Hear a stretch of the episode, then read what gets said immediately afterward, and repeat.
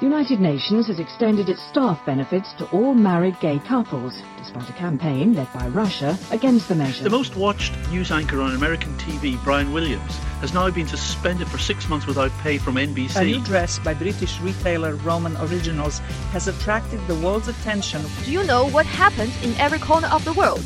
Have you ever been in a discussion of those buzzwords? Follow us, a whole world will open to you.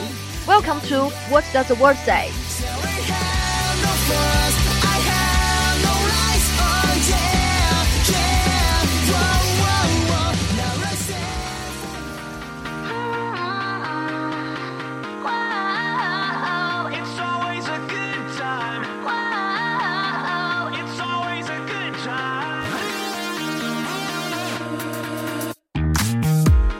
Good evening, everyone. Welcome to the World Size and Value.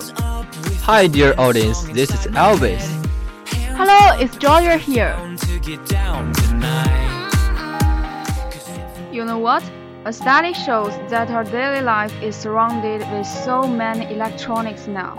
As a result, it becomes a fact that affects our health. Yep, I really agree with that. Although I think electronics are very important to me. So, can you guys list some facts why they do harm to our health?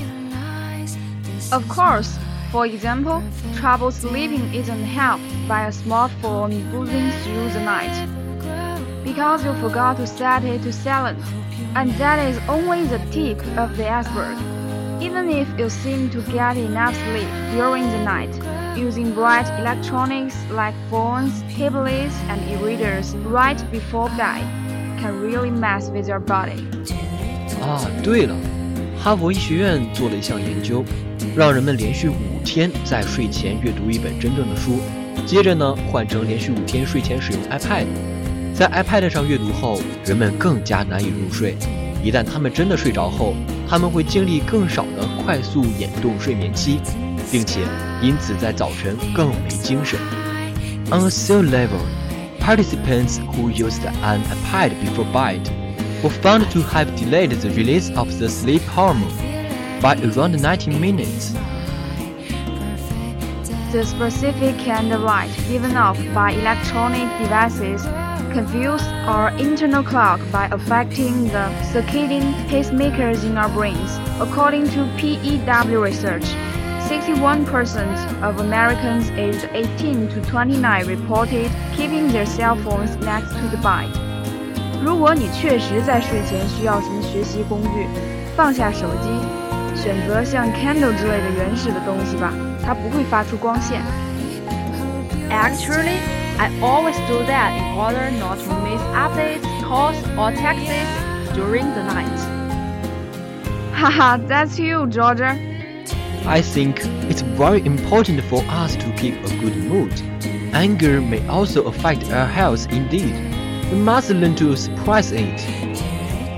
Yes, you're right. Being unwilling to engage in a constructive argument about something that's bothering you can wreak havoc on your health. Holding in anger increases stress, which in turn shortens lifespans. There is such a thing as healthy anger, and it can be an effective coping mechanism. Anger is also an adaptive trait that can encourage risk taking. On the other side, chronic anger expressed in explosive bursts is linked to high blood pressure, a weak immune system, strokes, cancer, heart disease, and digestive issue.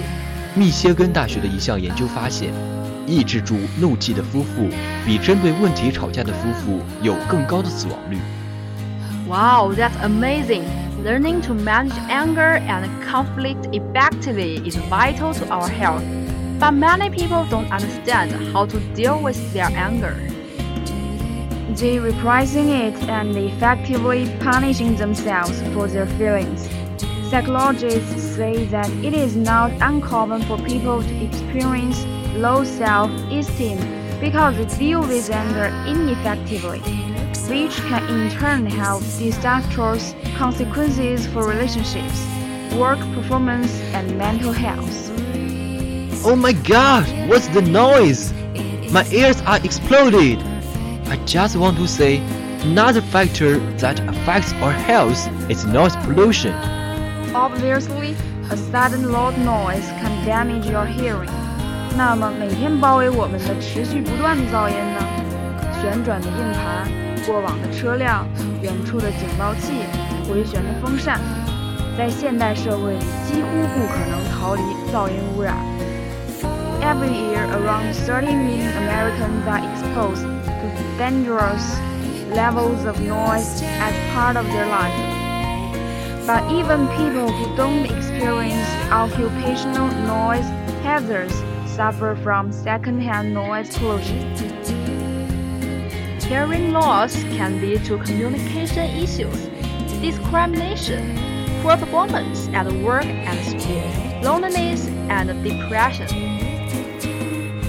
Low frequency sounds can have a direct effect on health. People living in areas with elevated noise levels have correspondingly high levels of stress hormones, and the WHO has warned that noise pollution is a risk factor in developing heart disease. Studies have also shown that high levels of noise can badly impact young children, having a significant negative effect on cognitive performance.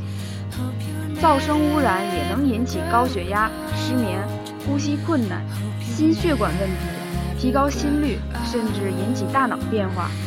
还有人因为工作压力大而引起身体不适。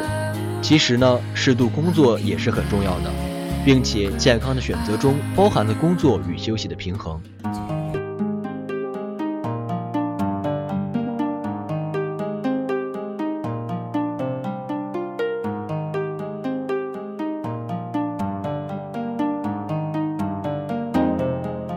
Hello, my dear audience. Welcome back to the World Size from the VOE Foreign Language Station. I'm Elvis. Here is my partner, Georgia and Value. Good evening, everyone. I'm Georgia. Hi, honey, I'm Value. You know, Georgia, I want to say that you are always having roses in your cheeks. Congratulations. Oh, thanks. You are so sweet. Well, pleasure. Wow, it's always so tired to be your partner. Why? Everybody knows that I'm a gentleman. Oh, come on, you'd better look into the mirror. Oh, that's really a bad evaluation. Oh, Value, you, you, you just hurt me. You are so. Oh, oh, Georgia, help me, please. Oh, um, I'm, I'm so sorry for that. Well, take it easy. Okay, the routine game stop here. Let's come back to our topic. 你总算想起来了。 Well, Georgia, uh, you know, today is a good day. Okay, everything is moderate, as the old adage goes. As it turns out, there couldn't be more accurate. Our searching continues to shed light on how the modern world is damaging our health. 老话说得好啊，凡事都有个度。事实证明呢，这句话十分准确。研究正在持续揭露出现代社会是如何伤害我们的健康的。 We might be living longer today than our ancestors did, but the current era isn't as healthy friendly as we might think. So, what the hell that damage our health? Attention to your words. Oh, Elvis, you know value feeling guilty can damage your health. Just as you hurt me, then you will be guilty, and your health will be damaged.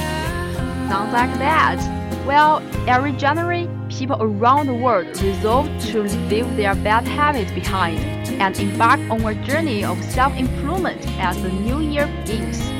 Then, a few weeks later, everyone starts to feel a little guilty for not following those. Yep，每年一月呢，全世界的人们都决心丢下他们的坏习惯，并且在新的一年开始一场自我提升的旅程。接着几周以后， 每个人都会为没能做到而开始感到些许愧疚。But while a little guilt can encourage someone to make positive changes, too much guilt is a different story. Can you talk more about that? Feeling guilty isn't just unpleasant, it could be causing damage to your immune system. Researchers from Hull University found that people who felt guilty about their favorite activities had decreased the levels of antibody in their saliva. Wow, I get it！真没想到身体健康和愧疚感还有关联呢。呃，那所以还有什么是我们需要注意的吗？Of course, there are lots of things that we should pay attention to, such as sleeping. Sleeping? Yes, do you know that lacking of sleeping will damage your health? What? I think everyone will be anxious about their health when they heard about this. Right, in fact, men with chronic insomnia who sleep less than 6 hours per night are more likely to die than normal sleepers. In one study, 51.1% of male insomnias were died within 14 years, as opposite to just 9.1% of regular sleepers. 也就是说，有百分之五十一点一的男性失眠患者在十四年内死亡，而与此相对应的是，只有百分之九点一拥有正常睡眠的人死亡。Wow, that's really a horrific state.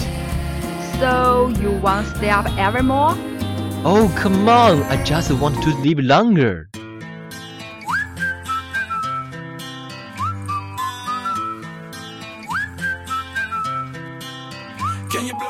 What are you doing, Value? I'm watching a documentary of life of koala. A koala? Wow, it's so cute. I wish someday I can go to Australia and see koala by myself. Yep, there are so many unique animals in Australia, such as koala, kangaroo, and platypus. Oh, platypus! They are really a kind of magical animal. It has webbed feet and a large rubbery snout. These features appear closer to those of a duck than to those of any known mammal. Yes, so interesting, right? Australia just like the variety of animals in the country. Freely and multi-variety. Whoa, sounds like Australia is a good place to visit. Of course, Australia is a land of exceptional beauty. Many of its world-renowned attractions are specific, such as the Great Barrier Reef, Ayers Rock, Kakadu National Park, and the Sydney Opera House.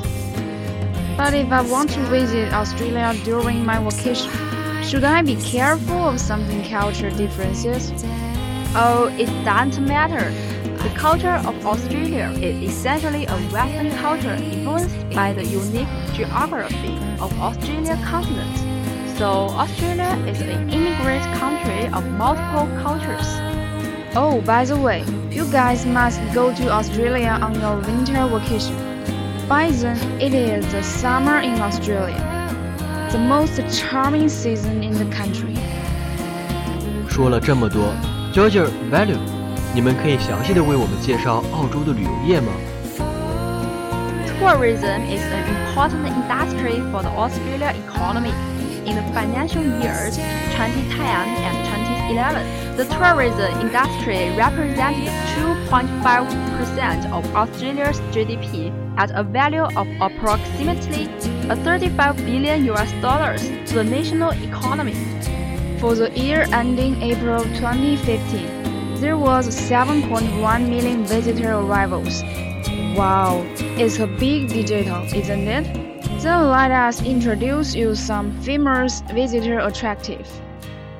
Okay, first you can't miss the Great Barrier Reef. The Great Barrier Reef attracts up to 2 million visitors every year. Careful management, which includes permits for camping and all commercial marine tourism within the Great Barrier Reef Marine Park, has so far ensured that tourists have a very minimal impact on the reef. Kakadu National Park and Fraser Island are major natural attractions. Another destination is Hervey Bay. It is a popular tourist tour with ample opportunities for whale watching. Although there are plenty of other places along the Australian coastline to see views. Then you must appreciate some big cities like Sydney, Canberra, Melbourne. Nearly half the people live in Sydney and Melbourne. Do you guys know Sydney Opera House?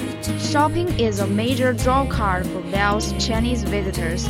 Wine, indigenous culture, and nature tourism also generate travel in Australia. Yes, value, you get the point.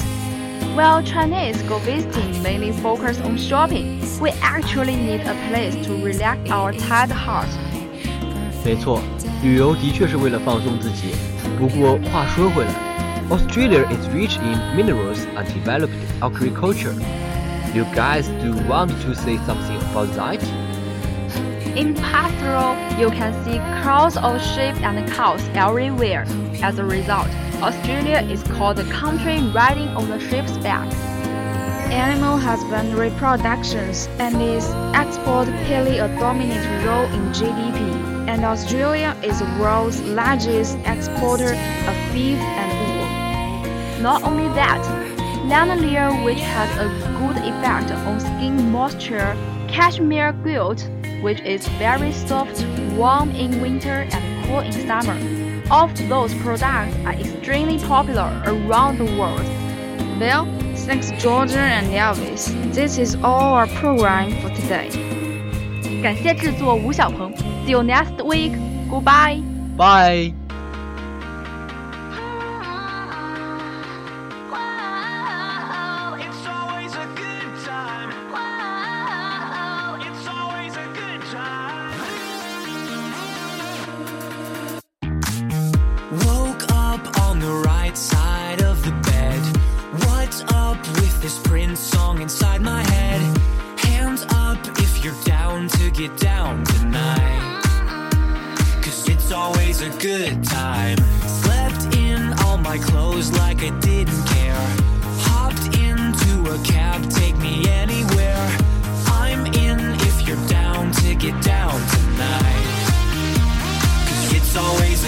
Time. Good morning and good